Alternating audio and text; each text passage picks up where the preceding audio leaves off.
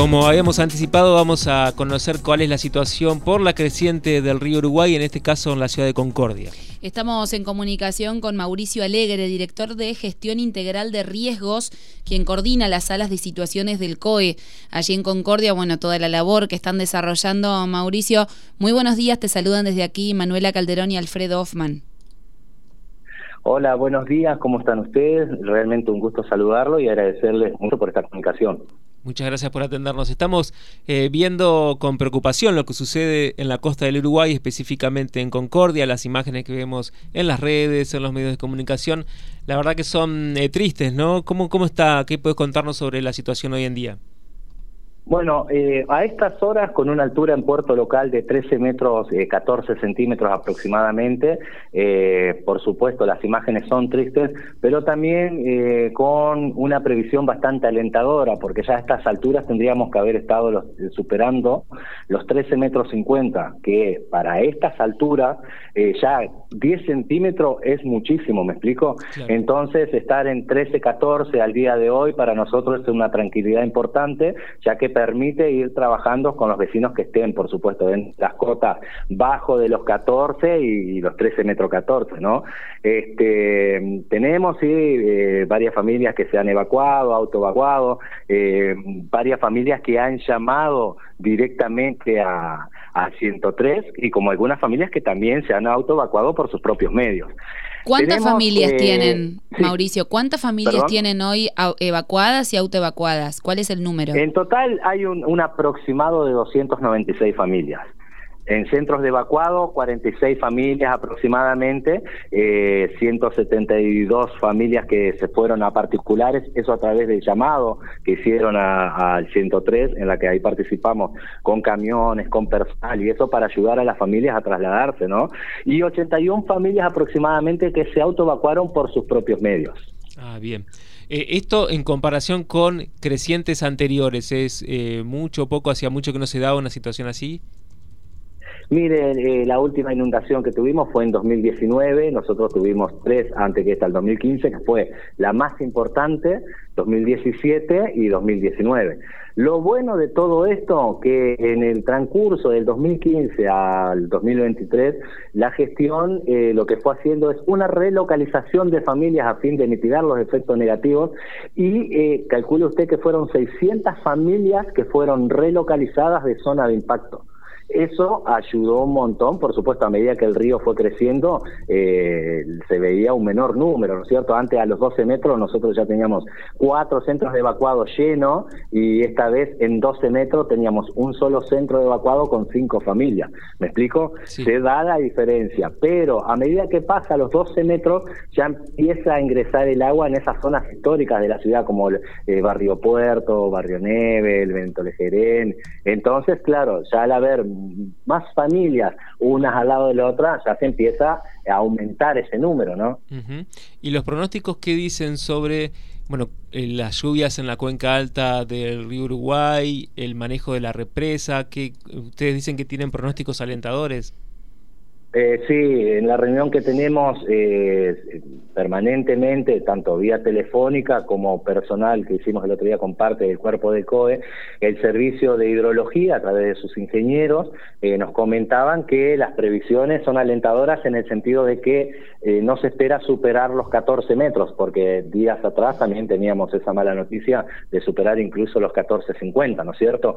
Y dado esta mejora del tiempo que hemos tenido en esta región, ayuda un montón por supuesto. Hay que tener en cuenta que las lluvias pasadas en la zona norte, como usted dice, Brasil, norte de Misiones, eh, ese agua viene bajando. Entonces, ellos van maniobrando de manera tal de poder lograr un equilibrio y que el efecto negativo sea menor. Tenemos a la vista eh, un frente inestable y con posibilidad de precipitaciones de importancia también en el mismo lugar, pero que van a ir sucediendo este fin de semana. En función de lo que allí vaya ocurriendo, es lo que nos va a ir permitiendo ver a la semana siguiente, ¿no es cierto? Por el momento, eh, incluso observando eso, si todo se mantiene eh, en función a los cálculos previstos, no se debería superar los 14, incluso unos centímetros menos, eh, pero bueno, todo va a depender de la naturaleza, ¿verdad? Mauricio, y en las casas de estas personas evacuadas, que nos decías un total de 296 familias, ¿está todo perdido, básicamente? ¿Las pérdidas son totales eh, de, lo material? Y mire, cuando el agua ingresa a un domicilio, por supuesto, el daño es importante. Este, eh, la familia después de a poco va a ir haciendo la rehabilitación y reconstrucción, eh, va, a ir demandando su, su costo también, ¿no es cierto? Eh, por supuesto, se va, desde el municipio siempre se ha ido ayudando, después provincia, nación. bueno, iremos viendo a medida que vaya pasando este evento y se van a ir dando las respuestas necesarias. En este momento, eh, la primera tarea que tenemos es eh, traslado y evacuación.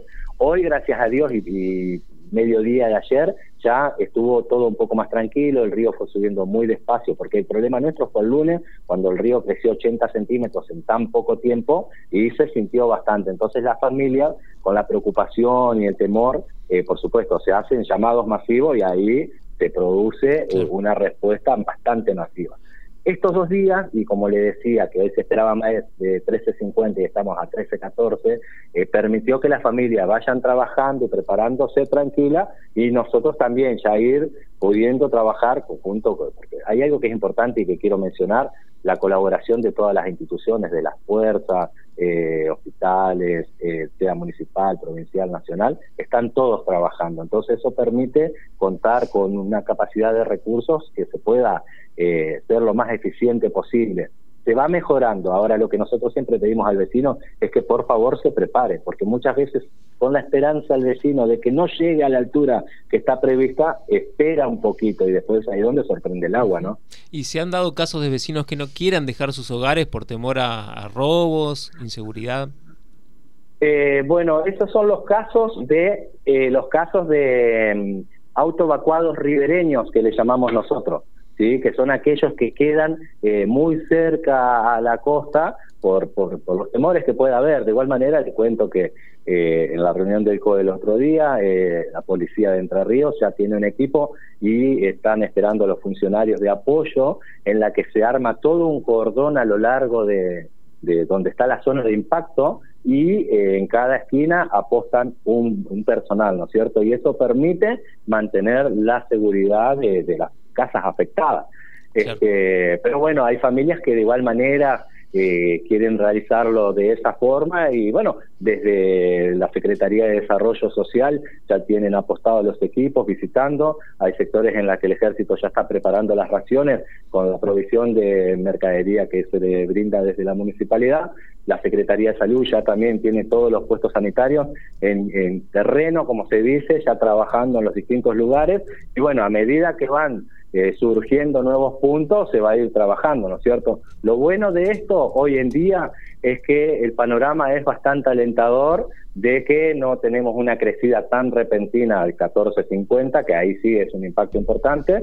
Y bueno, de igual manera, el, impacto está y vamos tratando de ir resolviendo paso a paso. Eh, ¿Han recibido también asistencia provincial para los damnificados, las familias damnificadas? Eh, sí, eh, nuestras autoridades están en comunicación, por supuesto, y siempre alguna asistencia se va eh, recibiendo, así que bueno, eso lo van trabajando en función de cada coordinador. En el caso de Desarrollo Social, Amadeo Cresto, y por ejemplo, si viene para Salud, que es el doctor García, ellos van estableciendo el rol que le compete en cada emergencia. Y también quería preguntarte cuáles son los centros de evacuados, dónde se han instalado las personas que han sido evacuadas en centros. En este momento tenemos cuatro, eh, tenemos eh, polifuncional, eh, el refugio de carretera La Cruz, un salón en Villadela y tenemos un edificio de la ex Bagley. Y ya se está trabajando también en la parte del regimiento para que en cualquier momento que sea necesario poder tenerlo como un centro de evacuado, ¿no? Y la asistencia lógicamente es total, se les brinda la alimentación, un lugar para dormir. Claro, eh, dentro de todo lo posible y recursos que se tenga, se asiste. Por eso le decía, eh, ya están los equipos, tanto de salud, lo que sea vacunación, medicación, control permanente, desarrollo social, lo que sea agua, abrigo, artículos de limpieza, y eh, tenemos el voluntariado social que integran organizaciones no gubernamentales, Club de Leones, Caritas, eh, Cruz Roja y demás, que anoche tuvimos casualmente la reunión para establecer los puntos, porque veo que hay mucha gente que siempre quiere colaborar, dar alguna donación. Entonces, estas instituciones serias nos parece eh, importante para que ellos vayan recibiendo esas donaciones y van a ser los encargados de los puntos de impacto que creemos eh, necesarios, se les da un mapa para que ellos puedan de manera equilibrada a todos brindar un granito de arena, ¿no? Y, dar una contención, acompañamiento y, por supuesto, alguna donación. Bueno, Mauricio, te agradecemos muchísimo por este contacto. Esperemos que, como ustedes dicen, estas previsiones alentadoras así sean y que se mejore pronto la situación por el bien de todas las familias, ¿no? Le agradezco mucho, sí, estamos esperando lo que ocurra ahora el fin de semana, que eso es lo que nos va a abrir el panorama para la semana que viene, y desde ya siempre a disposición de ustedes, cuando quieran, les agradecemos que estén brindando la información y que la gente vaya conociendo la realidad, ¿no? Así que espero tengan un buen día y a su entera disposición. Igualmente. Sí, una cosa nada más, por si alguien que está escuchando quiere hacer una donación, eh, no sé, o, a, dónde, a dónde debe dirigirse o, o dónde debe comunicarse. Mire, en estos momentos eh, nosotros, eh, como anoche tuvimos la reunión, estamos armando casualmente todos los flyers, pero va a ser Club de Leones, eh, Caritas, Grupo Scout y tenemos la Cruz Roja, eh, para ah, la iglesia adventista también, que ellos siempre tienen los camiones con eh, máquinas de lavado y demás, ¿no? este, esas van a ser las instituciones por el momento que van a estar abocadas a esa tarea. Eh, de igual manera, nosotros vamos a brindar después a los medios de comunicación el flyer para que toda la población vaya enterándose dónde van a ser esos lugares. Perfecto. Muchas, gracias, Mauricio. Muchas gracias, que pasen un buen día. Gracias, igualmente. Pasada por Radio Diputados, Mauricio Alegre, director de Gestión Integral de Riesgos de Concordia. Las voces de los protagonistas en Radio Diputados.